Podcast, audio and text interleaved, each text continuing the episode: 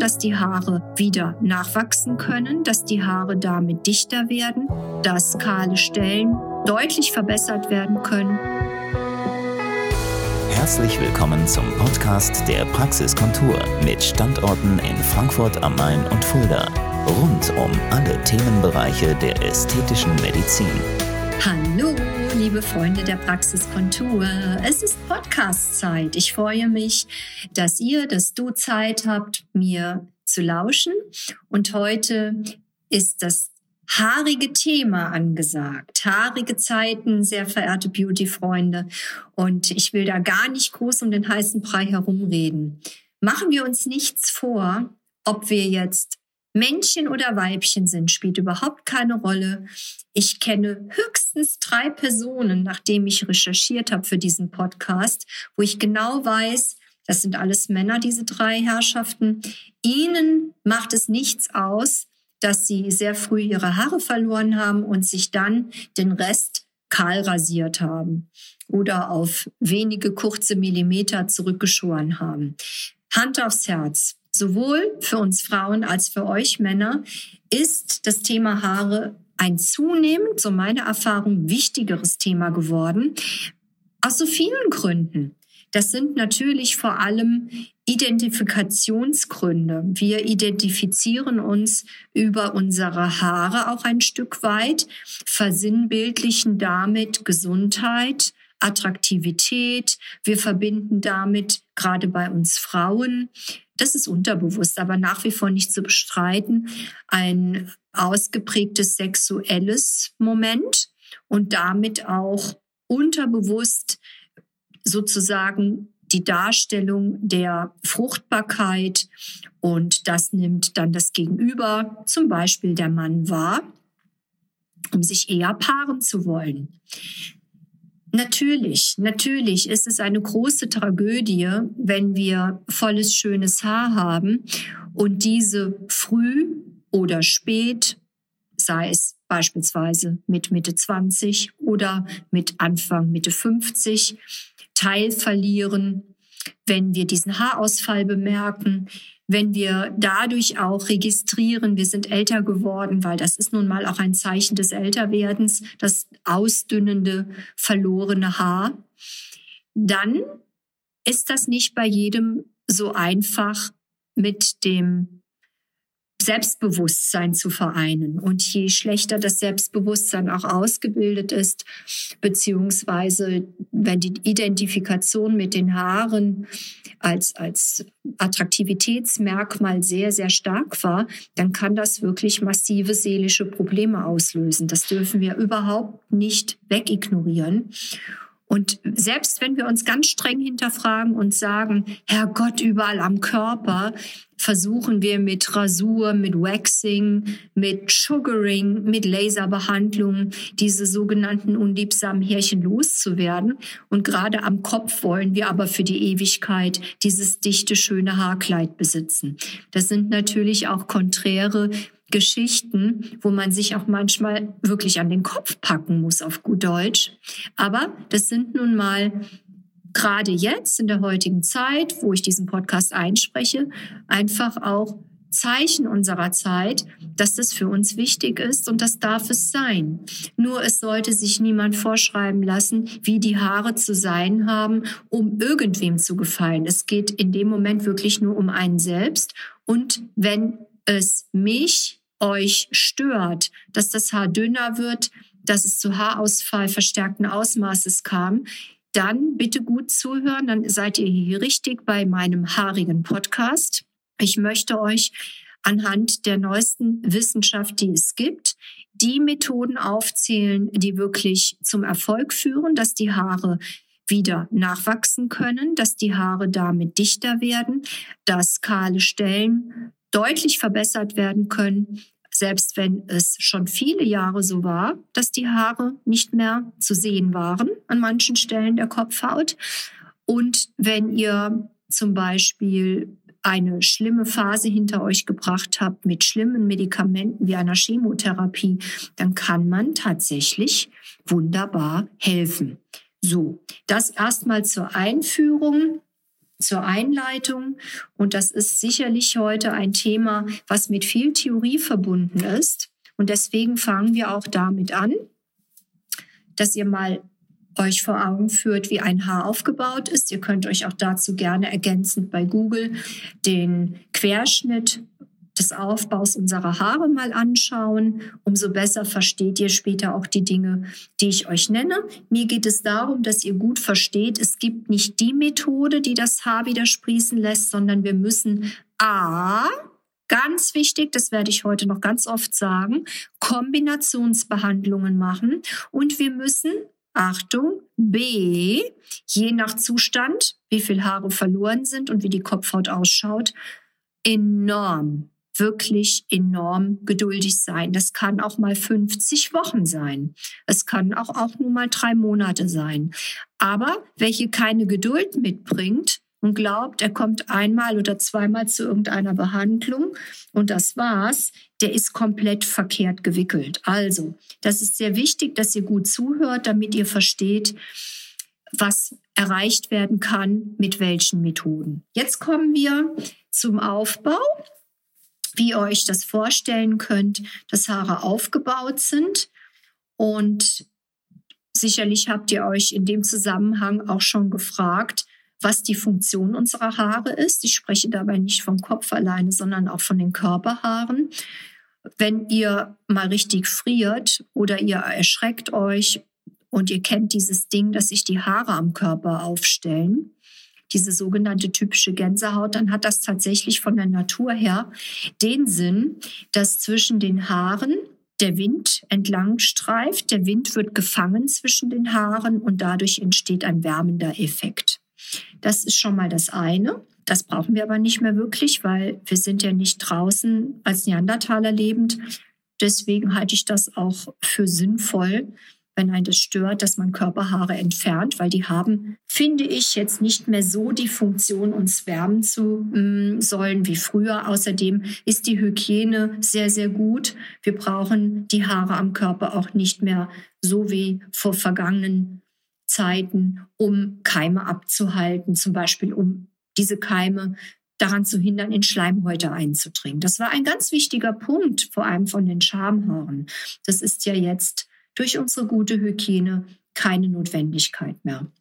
Wie ist das Haar aufgebaut? Da waren wir eben stehen geblieben. Ihr müsst euch vorstellen, das, was ihr außen seht auf der Kopfhaut, was ihr als Haare seht, ist ja nur ein kleiner Teil. Und diesen Anteil, der sichtbar ist, nennt man Haarschaft. Und etwas tiefer gelegen, nämlich in der Dermis, das ist die tiefe Haut. Da könnt ihr eine kleine Zwiebel sehen. Das ist die sogenannte Haarpapille, die umgeben wird auch wie so eine kleine Knolle von der Haarzwiebel. Und aus diesen unteren Strukturen wächst nach und nach das Haar nach oben, wie so Dachziegel, Schicht für Schicht. Kurz unter der Oberhaut, unter der Epidermis, liegt dann noch die Talgdrüse und die versorgt das Haar mit Fetten. Das ist sehr, sehr wichtig, weil diese Fette, die dann entlang des Haares nach oben wandern und auf der Kopfhaut dann um das Haar herum auffliegen, die dienen dazu, dass wir eine gewisse Wasserabweisung haben. Sonst würde ja permanent beim Duschen etc. das Wasser durch die Kopfhaut nach innen eindringen. Also diese Durchfeuchtung mit dem Fett ist sehr, sehr wichtig. Nochmal zurückgehend in die Tiefe im Bereich der Haarzwiebel sitzt ein Muskel. Und wenn sich dieser Muskel zusammenzieht, man nennt das Kontraktion, dann ist nach außen das sichtbare Haar aufgerichtet. Das ist nicht in 90 Grad möglich, aber es richtet sich sehr stark auf. Das, was wir vorhin als Gänsehaut bezeichnet haben, habt ihr jetzt damit verstanden. Wichtig ist natürlich auch die Versorgung durch Nerven im Bereich der Haarbelger, das ist ja der Teil, der unter der sichtbaren Haut liegt, wie ich es eben schon erklärt habe. Und natürlich im Bereich der Haarpapille. Insbesondere ist hier die Versorgung mit Nährstoffen wichtig und ihr solltet euch diesen Bereich sehr, sehr gut merken, weil dort liegen vor allem auch die sogenannten Stammzellen, derer wir sehr viele haben, wenn wir auf die Welt kommen und ab der Pubertät aber schon eine deutlich reduzierte Anzahl haben. Ihr kennt ja den Begriff der Stammzeilen, die sind super wichtig, damit Haare auch nachwachsen können. Das liefert sozusagen die Information, wachs endlich wieder. Und das ist natürlich möglich, dass anhand verschiedener Einflüsse dieses Haarwachstum gestört wird. Es können verschiedene mechanische und oder chemische Einflüsse sein. Das kann die Seele sein, ein ganz wichtiger Punkt. Und dazu kommen wir aber noch. Das ist jetzt erstmal wichtig, dass ihr das versteht. Haare wachsen im Schnitt am Tag 0,3 Millimeter. Man sagt im Schnitt im Monat ein Zentimeter. Das kann mal mehr, mal weniger sein. Und die Menge der Haare, die variiert auch. Wir gehen jetzt mal von den Naturhaarfarben aus. Da weiß man, dass blonde Haare im Schnitt, also bei Naturblond, eine höhere Anzahl an Haaren aufweisen als dunkle Haare. Man sagt, irgendwas zwischen 100.000 und 140.000 Haare haben wir auf dem Kopf. Das erstmal vorneweg.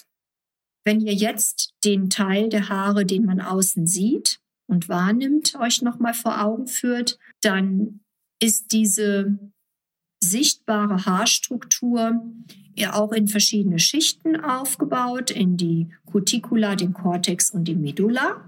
Und wichtig ist noch zu wissen, dass die Hauptsubstanz aus Keratin besteht. Das kennt ihr vom Friseur, der gerne mal Keratinkuren auch anbietet.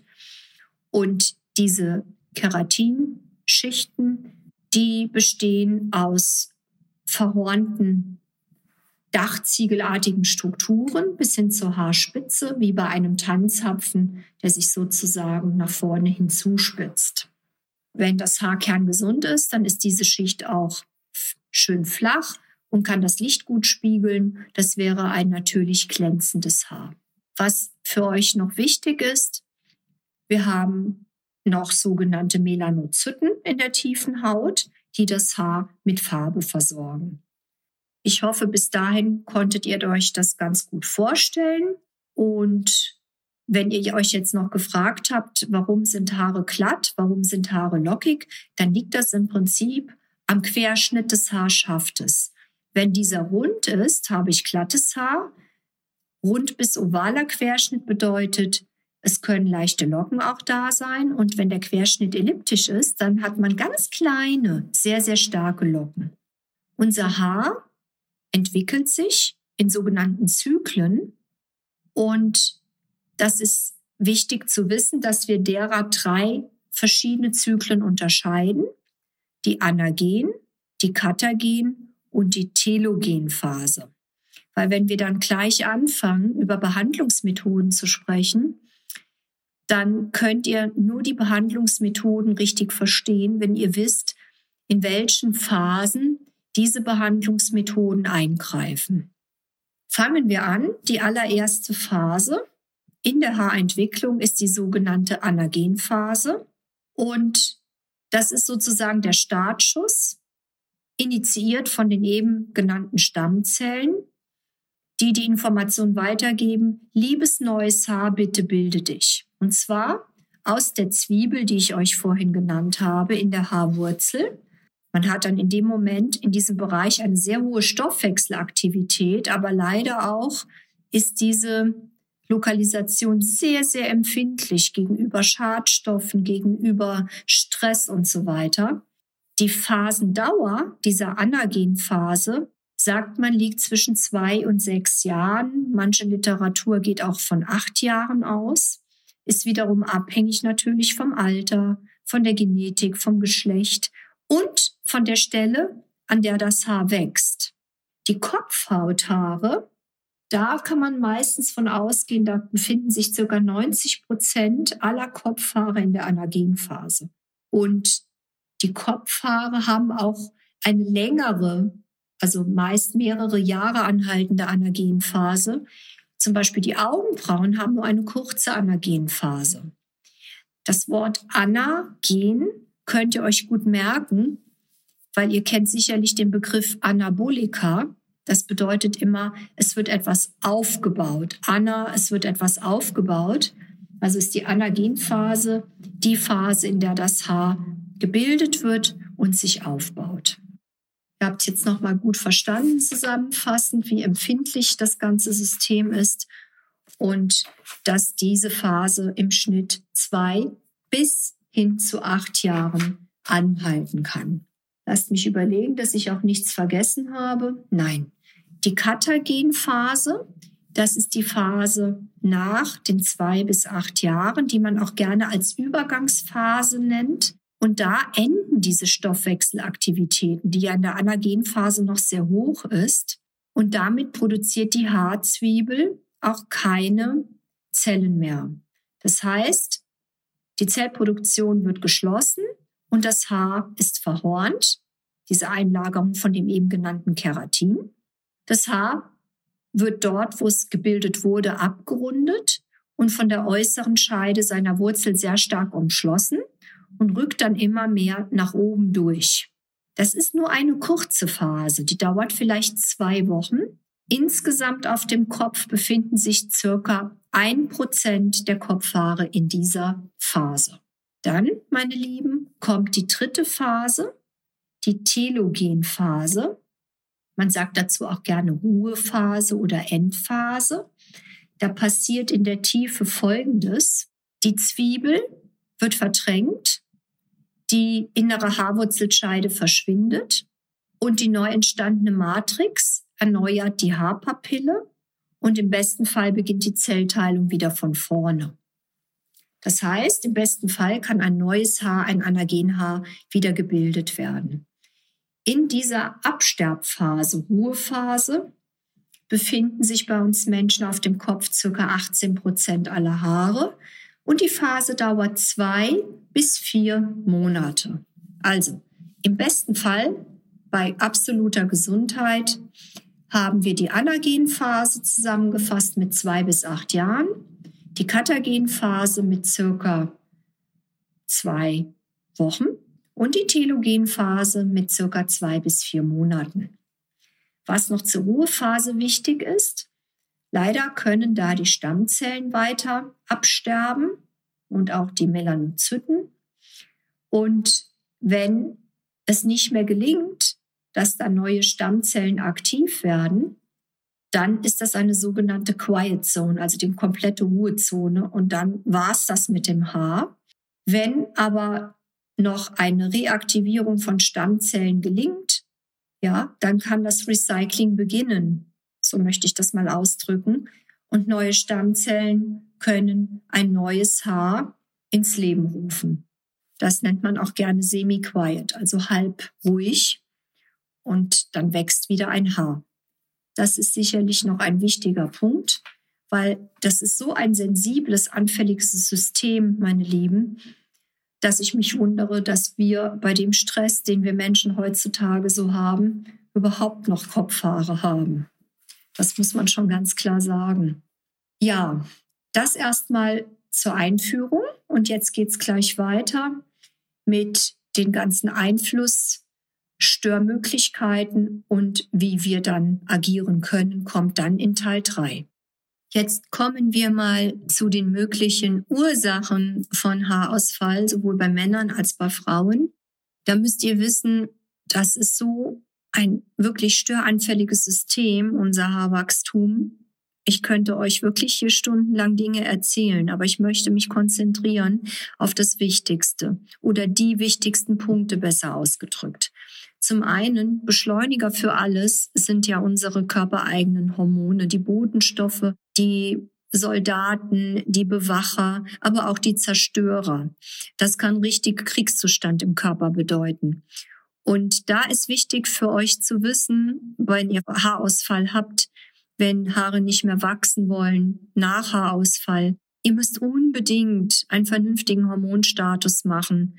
Natürlich weit vorne sind die Schilddrüsenhormone. Ganz, ganz wichtig sind Östrogene, Testosteron, vor allem Dihydrotestosteron, das ist das äh, Derivat von Testosteron. Das alles kann ich euch aber gerne, wenn ihr mir auch persönliche Nachrichten schreibt, genauer erläutern. Hier erstmal nochmal die wichtigsten Dinge. Schilddrüsenhormone, Östrogene, Testosteron, Dihydrotestosteron und Cortisol. als Stresshormonmarker. Das sind Dinge, die kann man in guten Laboren jederzeit bestimmen lassen. Das ist erstmal vorneweg wichtig. Wenn diese ganzen Signalwege nicht mehr funktionieren, dann kommt es leider zu Haarausfall. Ganz wichtiger Punkt. Ganz, ganz, ganz, ganz wichtig, ach, ich könnte mich da wirklich mit euch in den Irrsinn gerade reden, ist die Ernährung. Ihr habt das ja vorhin beim Aufbau des Haares verstanden mit der Haarpapille, mit der Haarzwiebel, die so leicht bauchig aufgetrieben ist, wo die Blutgefäße hineinströmen, Nervenendigungen sitzen. Das kann nicht funktionieren mit dem Haarwachstum, wenn dieser Bereich, wo die Stammzellen die Initialzündung zum Wachstum der Haare setzen, nicht versorgt werden. Ohne die vernünftige Nährstoffkombination oder vielleicht adäquate Nahrungsergänzungsmittel ist es dem Haar nicht möglich, gesund vernünftig zu wachsen. Was fällt mir dazu ein? Omega-3-Fischöl, mir fällt ein Biotin, mir fällt ein Selen, mir fällt ein Eisen, mir fällt ein Ferritin, mir fällt ein Zink. Ja, das sind schon mal ganz wichtige Geschichten. Und da ihr ja wisst, dass Ernährung mein großes Steckenpferd ist, dann kann eigentlich, wenn ihr euch nach meinen Richtlinien ernährt, nichts passieren, dann sind die Haare gut versorgt und wirklich nur gezielt mit ein paar vernünftigen Nahrungsergänzungen on top wird das sogar mit dem Haarwachstum noch besser. So, das ist ein weiterer Block, den ihr jetzt verstanden habt. Also da sich unter Dauerdiät und Stress zu setzen, wird eurem Haar leider überhaupt nicht gut tun. Es wird sich rächen spätestens nach drei Monaten. Ganz sicher. Der nächste Punkt wäre, ob ihr irgendwelche schrecklichen Erkrankungen gerade durchleidet oder durchlitten habt. Ganz typisch war natürlich ein paar Wochen nach Covid-Erkrankungen, wie stark da manche Frauen ihre Haare verloren haben. Das war wirklich ausgesprochen auffällig. Oder zum Beispiel nach Chemotherapien oder Immunsuppressionstherapien, die zum Beispiel nötig sind nach äh, oder gerade stattfindender Multiple Sklerose im Schub. Da gibt es ja viele Möglichkeiten, warum solche Medikamente genommen werden müssen. Und diese Geschichten bewirken dann einen Haarausfall. Auch durch komplette, sag ich mal, ja, Einlagerung von Radikalen, sogenannte Sauerstoffradikale, die den Blutfluss verhindern, dort wo das Haar wächst, eine Zwiebel in der Papille. Und natürlich auch Pestizide arbeiten in irgendwelchen Chemiefabriken. Und diese Einlagerung von diesen Sauerstoffradikalen, die passieren auch, wenn ich Dauerstress habe, seelischen Dauerstress, wenn ich bis hin zur Depression, Dauerkummer habe. Da gibt es so viele Möglichkeiten. Da kann es schon ausreichen, dass ich gerade mal vier, fünf Monate Ehestress habe und die Haare fallen aus. Das ist wirklich gang und gäbe und in dem empfindlichen Gerüst, in dem so ein armes kleines Haar lebt, gar nicht verwunderlich. Jetzt gibt es ja noch die Möglichkeit, dass zum Beispiel auch schon ein mit 20-Jähriger, ich kann mich gut an einen Kumpel von mir erinnern im Medizinstudium, der mit 25 wirklich auf dem Oberkopf kein einziges Haar mehr hatte wo man sich fragt, was soll das? Der ist doch in der Blüte seiner Hormone, Testosteron bis zum Anschlag. Was ist da los? Warum ist das so früh? Und es ist auch meines Erachtens zu beobachten, dass die jungen Männer heutzutage immer früher auch schon Haarausfall bekommen. Ich habe das bestimmt auch schon beobachtet. Ja, das liegt daran, dass eine sogenannte Überempfindlichkeit für das Derivat des Testosterones mit Namen Dihydrotestosteron vorliegen kann also am Rezeptor und entsprechend früh schon bei diesen Herrschaften dann die Haare ausfallen können. Im höheren Lebensalter, so ab 50, ist es dann schon eher normal, dass die Haare ausfallen bei den Männern, was einfach daran liegt, dass ab diesen Altersstufen das Enzym mit dem Namen 5-Alpha-Reduktase, was das Testosteron zu Dihydrotestosteron werden lässt, aktiver ist als in jüngeren Jahren. Und jetzt kommt die Schweinerei, meine Besten. Dieses Dihydrotestosteron hat die Besonderheit, fünfmal mehr am Testosteronrezeptor zu binden und dort sein Unheil anzurichten. Nicht alle Männer und Frauen haben an den gleichen Stellen den Haarausfall als erstes sichtbar, weil die Rezeptoren für das Testosteron, in dem Fall für das Dihydrotestosteron natürlich auch, unterschiedlich verteilt sind. Der eine hat mehr davon an den Geheimratsecken, der andere auf dem Oberkopf, der dritte auf dem Hinterkopf. Und so erklärt sich das, dass der Haarausfall verschieden aussehen kann. Auch bei uns Frauen ist das so. Übrigens werden die Rezeptoren, die so unterschiedlich verteilt sind, die Androgenrezeptoren, wen es interessiert, von der Mutter vererbt. Das weiß man.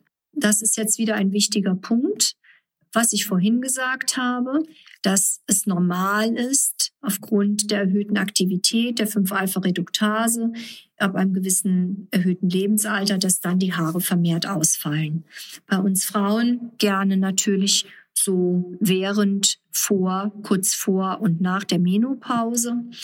Ich bin ja ein ganz großer Freund bioidentischer Hormonersatztherapie weil das den Haarausfall A stoppt und B das Haarwachstum wieder anregt. So, was gibt es noch? Eigentlich sind das die wichtigsten Punkte und wenn man genauer nachfragt, man findet, wenn man forscht, die Ursache für den Haarausfall, sei er jetzt frühzeitig vor der Menopause bei den Frauen oder schon Mitte 20 bei den Männern oder sei es ganz normal ab dem Älterwerden. Jetzt haben wir ja schon einiges gelernt zu Haaraufbau, Haarwachstum, Wachstumsphasen, Ursachen von Haarausfall, der Wichtigkeit von Testosteron, insbesondere von Dihydrotestosteron, die unterschiedlichen Verteilungen der Androgenrezeptoren. Und jetzt nehmen wir uns theoretisch einfach mal bildlich vor und stellen uns vor, wir haben Haarausfall haben die Ernährung aber schon optimiert, haben Nahrungsergänzungsmittel, wo uns vielleicht Selen, Zink etc. gefehlt haben, eingenommen. Ganz wichtig ist übrigens auch der Eisenspiegel. Aber ich werde das nachher auch nochmal für euch zusammenfassen. Und jetzt wollt ihr natürlich von mir als Ärztin wissen, was mache ich denn jetzt? Ganz wichtig, meine Besten, die unter Haarausfall leiden. Ganz wichtig, es gibt nicht eine Methode, die den Erfolg in sich führt. Ich möchte, dass ihr versteht, dass es immer mindestens zwei Sachen sind, die parallel gemacht werden muss, damit eine Verbesserung und ein Erfolg eintreten kann. Es gibt natürlich trotzdem Ausnahmen, wo das nicht gelingt, aber wenn die Kombinationstherapie verstanden, durchgeführt und vor allem ausgehalten wird. Ich möchte auf das Wort Geduld hier noch mal ganz genau eingehen dann kann ich einen Erfolg erzielen, der zufriedenstellend ist, auch ohne Haartransplantation. Also, wir möchten A, den Haarausfall stoppen, verlangsamen und wir möchten neue Haare wachsen lassen. Das sind ja zwei verschiedene Dinge. Die Rolle des Dihydrotestosterons, abgekürzt DHT, habt ihr verstanden. Wie kann man dieses DHT irgendwie in den Griff kriegen, weil das ist so fies. Das verkürzt nämlich unsere Wachstumsphase, die Anagenphase und minimiert sogar die Stammzellpopulation. Das geht natürlich gar nicht. Deswegen ist ein wunderbares Medikament das Medikament, was das DHT in seiner Wirkung hemmt, genannt Finasterid. Finasterid ist ein Medikament, wenn es oral, also als Tablette eingenommen wird, eine 90-prozentige Ansprechrate hat und auch die Haardicke bis 30 Prozent verbessert. Man sollte meines Erachtens eine möglichst niedrige Dosis, die geringstmögliche Dosis nehmen, zum Beispiel nur 0,1 Milligramm am Tag und dann lieber längere Zeit einnehmen, um mögliche Nebenwirkungen in Schach zu halten. Weil jede Medikation, das wisst ihr ja, kann auch Nebenwirkungen machen. Und lieber dauert es etwas länger und man hat aber wenig bis gar keine Nebenwirkungen. Man weiß, dass schon 0,1 Milligramm eine 50-prozentige Verbesserung erbringt, wenn das Dihydrotestosteron geblockt wird. Die richtigen Gurus, die sich damit auskennen, werde ich euch nicht vorenthalten, kombinieren bei gleichzeitiger Einnahme das Ganze von Testosteron. Das kann man zum Beispiel in so kleinen Tütchen in Gelform kaufen und so ein Tütchen hat man eine Woche. Das schmiert man sich morgens nach dem Duschen auf den abgetrockneten Oberarm, ist sehr komplikationslos weil ich brauche natürlich trotzdem zum Haarwachstum das Testosteron. Aber ich will ja, dass es aufhört auszufallen, also muss ich das Derivat, das Dihydrotestosteron mit dem Finasterid erstmal blocken. In einer niedrigen Dosis, dass es nicht komplett geblockt ist und wie vorhin gesagt, die Nebenwirkungen in Schach hält. Das gibt es auch als flüssige Lösung für den, für den Kopf, also topisch ist es auch eine Möglichkeit. Aber es wird natürlich viel mehr gemocht in Tablettenform. Ist ja auch einfacher. Dann gibt es noch ein ähnlich klingendes Medikament, was ich nicht empfehle. Das ist das Butasterid, weil das noch besser die Alpha-Reduktase, die Testosteron zu Dihydrotestosteron werden lässt blockiert, hat viel zu viele Nebenwirkungen, wie zum Beispiel bei Männern, dass plötzlich eine Brust wächst. Das nennt man Gynäkomastie, weil der Prolaktinspiegel durch das Medikament sich leider steigern lässt und dadurch die Brust wachsen kann. Also das gibt es, diese Möglichkeit, würde ich jetzt aber nicht als erste Wahl bei Männern empfehlen. Also zusammengefasst haben wir jetzt schon mal ein wichtiges Medikament, das ist Finasterid, sollte aber mit Testosteron kombiniert werden. Was wir immer, bitte nicht erschrecken, auch auf der Kopfhaut haben, das sind äh, sogenannte Pilzkulturen. Es gibt Ketoconazol-Shampoos extra dafür weil natürlich auch die Kopfhaut dadurch schuppig werden kann, die Durchblutung nicht so gut ist und das wiederum den Haarausfall begünstigt. Solche speziellen Ketoconazol-Shampoos verwendet man circa dreimal in der Woche. Für locker drei Minuten lässt man das Shampoo unkompliziert auch einwirken, was auch sehr gut hilft, zum Beispiel bei der Schuppenflechte, der Psoriasis und den normalen Schuppen. Und das ist eine super Unterstützung für unser Ziel Haarwachstum. Wenn natürlich diese Schuppigkeit verschwindet, kann auch wieder das körpereigene Fett, was ja sich entlang der Haare nach oben windet, die Kopfhaut bedecken und damit schützen. Und das ist wiederum sehr, sehr gut. Und das empfehle ich auf alle Fälle. Das DHD, also unser Dihydrotestosteron, wird nur mild reduziert durch Ketoconazol. Dafür haben wir ja andere Sachen, wie eben schon erwähnt. Und ganz wichtig, 80 Prozent der noch vorhandenen Haare können durch Ketoconazol-Shampoos erhalten bleiben. Ich hoffe, das konntet ihr jetzt auch schon nachvollziehen. Das wäre dann die Shampoo-Variante. Dann gibt es noch die Sägepalme als Nahrungsergänzungsmittel. Da sollte man 300 Milligramm am Tag zu sich nehmen, verteilt auf drei Portionen wegen der kurzen Halbwertszeit. Man sollte Curcumin zu sich nehmen, das ein guter 5-Alpha-Reduktase-Hämmer ist. Und natürlich, wie eben schon mehrfach gesagt, nach dem Eisen- und dem Ferritinspiegel gucken, weil das ist super wichtig für den Stoffwechsel im Bereich der Stammzellen, damit ein Haar überhaupt wachsen kann. Ja, das sind wichtige Sachen. Koffein ist ein toller Punkt. Jetzt nicht als Kaffee, weil sonst würde ich am ganzen Tag, wenn ich betroffen bin, nur noch Kaffee trinken. Das funktioniert nicht, weil das Koffein, was ich trinke, in der Cola, im Kaffee, in irgendwelchen Energy Drinks, dieses Koffein dockt an Adenosinrezeptoren an und ist dann nur noch schwach in der Wirkung für die Haare systemisch vorhanden. Besser sind Koffein-Shampoos oder irgendwelche Lotionen für die Kopfhaut, die Koffein enthalten. Das muss ich natürlich täglich machen. Und was dann passiert ist, dass die Phosphodiesterase gehemmt wird. Die Phosphodiesterase ist ein wichtiger Gegenspieler zum IGF, dem Insulin-like Growth Factor.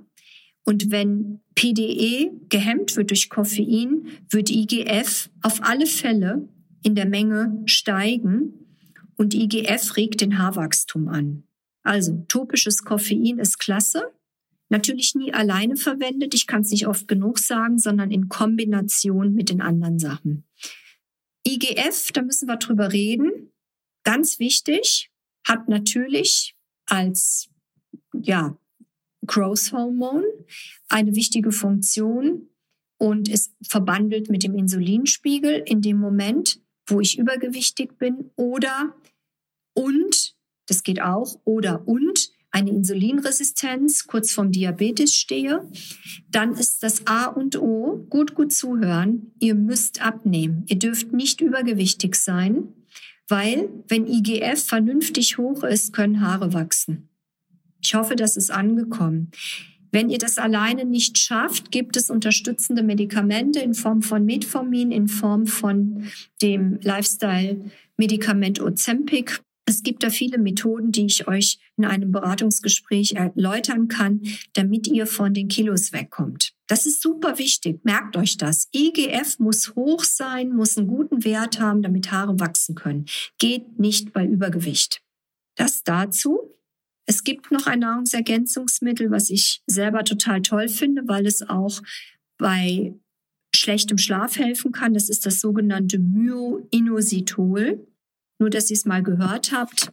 Das ist jetzt vielleicht sehr viel Information, aber alles kein Hexenwerk. Ihr müsst immer nur wieder verstehen, Geduld und Kombinationsbehandlungen. Wir kommen jetzt zu etwas, was ihr alle schon mal gehört habt, vielleicht sogar ausprobiert habt. Und das ist die Eigenbluttherapie mit plättchenreichem Plasma, abgekürzt PRP, Platelet Rich Plasma ist die Übersetzung dafür. Dabei wird euch von mir Blut abgenommen, das Ganze in die Zentrifuge gesteckt für sechs Minuten. Dabei trennen sich die roten von den hellen Blutbestandteilen. Die hellen Blutbestandteile, das ist das Plasma. Das sieht so aus wie ein bisschen von der Farbe her wie Pipi, wie Pipi-Wasser. Und da sind sehr viele Blutplättchen enthalten. Das wird dann in eine Spritze zurückgezogen und dann in die Kopfhaut zurückgequaddelt. Gerne auch kombiniert mit sogenannten H-Vitaminen, die man damit vermengen kann. Und ich liebe diese Methode in Kombination mit Microneedling. Microneedling kann bedeuten ganz dünne Nadel aus der Hand, kann bedeuten elektrisch gespritzt. Und das ist eine mechanische Mikroverletzung, daher der Name Microneedling. Diese Mikroverletzung bewirkt eine minimale lokale Mikroentzündung und dadurch wird tatsächlich die Stammzellpopulation angeregt, bitte schön Haare wachsen zu lassen. Das plättchenreiche Plasma alleine, wenn ich den wirklich modernsten, besten Wissenschaftspapern Glauben schenken darf, ist gar nicht mal das Entscheidende. Das ist halt ein nettes Add-on um die Stammzellen anzuregen. Wenn man nur alleine niedeln würde, das bewirkt schon viel. Und auch da sieht man den höchsten Effekt und nicht, wenn ich jetzt PRP alleine mit normalen Nadeln beispielsweise einbringen würde. Aber auch hier viel hilft viel, die Kombination macht's. Und wenn ihr jetzt noch versteht, dass es ein Medikament gibt, das die Durchblutung unten in der Haarzwiebel im Bulbus anregt, dann wird die Sache natürlich rund. Dieses Medikament ist eigentlich ein Medikament gegen Bluthochdruck und heißt Minoxidil. Und das ist auch in der Lage, bei Dead Zones, also da, wo schon ewig keine Haare mehr gewachsen sind, in der Kombinationstherapie, manchmal dauert es 50 Wochen, wieder Haare wachsen zu lassen. Wie toll ist das denn? Das gibt es übrigens auch als Schaum, den ich total toll finde. Der wird angeboten in einer Konzentration 5% oder 10%. Auch hier viel hilft viel. Ich empfehle die 10%. Gerne auch zweimal am Tag, morgens und abends. Was auch klasse ist, wenn man zusätzlich die Kopfhaut mit Botox quaddelt oberflächlich. Das reduziert die Spannung der Kopfhaut, wenn ich das mal so ganz banal euch erklären darf. Und dadurch wird der Blutfluss gesteigert. Also, wir haben gelernt, dass verschiedene Methoden, die wir miteinander kombinieren, zu einer erhöhten Durchflussrate von Blut, damit Nährstoffdichte im Bereich der Haarpapille der Zwiebel sorgen können, dass wir die Alpha-Reduktase, die 5-Alpha-Reduktase hemmen können, die das Testosteron in Dihydrotestosteron umwandelt, was wiederum zu Haarausfall am Androgenrezeptor führt, vor allem wenn wir älter werden oder genetisch disponiert auch schon in jungen Jahren. Wir haben gelernt, dass wir auf alle Fälle für eine ausreichende Nährstoffversorgung mit unserer Ernährung und oder unter Zusatz von Nahrungsergänzungsmitteln zu sorgen haben. Und da sind die Blutbilder im Vorfeld ganz, ganz wichtig, um dann festzustellen, wo liegt das Problem. Wir müssen eine ordentliche Hormonversorgung sicherstellen. Wir brauchen Entspannungsphasen. Das ist auch sehr wichtig. Und die Geduld sowieso. Ich finde, wenn man was erreichen will, sollte man auch von Medikamenten keine Angst haben, weil Nebenwirkungen sind überschaubar beziehungsweise durch Reduktion der Dosis wirklich überschaubar und in Schach zu halten. Und es gibt nicht die Methode, um den Haarausfall zu stoppen, zu verlangsamen oder neue Haare wachsen zu lassen. Nein, ich muss es kombinieren und dann entsprechend auch mich erstmal beraten lassen. Ich muss dafür Sorge tragen, das mache ich in Eigenverantwortung, dass ich mein Übergewicht verliere. Und ich kann natürlich auch abends, wenn ich mal Nachrichten schaue, meine Kopfhaut massieren. Das hilft auch, den Blutfluss zu beschleunigen. Aber natürlich ist das alleine keine Idee. Das ist weitaus noch keine Idee, es ist nur ein Add-on. Vielleicht mache ich das ja auch mit Koffeinlotionen, die ich topisch auftrage und damit den Blutfluss anrege. Eventuell habe ich noch ein paar Tröpfchen Menthol oder Pfefferminz drin, die auch bekannt sind zur Anregung des Blutflusses. Und wenn ich das alles brav mache und jetzt mit Geduld an die Sache rangehe, dann ist die Sache mit dem Haarausfall, dieses haarige Thema, hoffentlich bald der Vergangenheit angehörend. Ich weiß, es war viel, aber ihr habt das Recht dazu, richtig informiert zu werden und nicht irgendwo hingehen, eine Sache machen und es ist keine Rundumberatung und dann wird euch das Blaue vom Himmel versprochen. Wir können natürlich kein Heilversprechen geben, aber in der Rundumbetrachtung ist es möglich, mit eurer Geduld euch zu helfen. Ich hoffe, dieses haarige Thema war interessant. Scheut euch nicht, Fragen zu stellen. Nicht jeder Mensch ist gleich. Ihr seid Individuen, ihr seid einzigartig und wenn ihr dieses Thema für euch als wichtig erachtet, dann ruft mich an, schreibt mir eine E-Mail, schreibt mir auf den Social-Media-Kanälen, lasst euch beraten und dann werden wir eine Lösung auch für euer haariges Problem finden. Egal wie alt ihr seid, ob ihr Männchen oder Weibchen seid, spielt alles keine Rolle. Wir sind da für euch. Bis bald, eure Dr. Nicole David von der Praxiskontur. Das war der Podcast der Praxiskontur. Sie finden uns im Steinweg 10 in Frankfurt am Main, in der Friedrichstraße 13 in Fulda, online unter praxis-kontur.de sowie auf Facebook, Instagram und YouTube. Vielen Dank fürs Zuhören und bis zum nächsten Mal.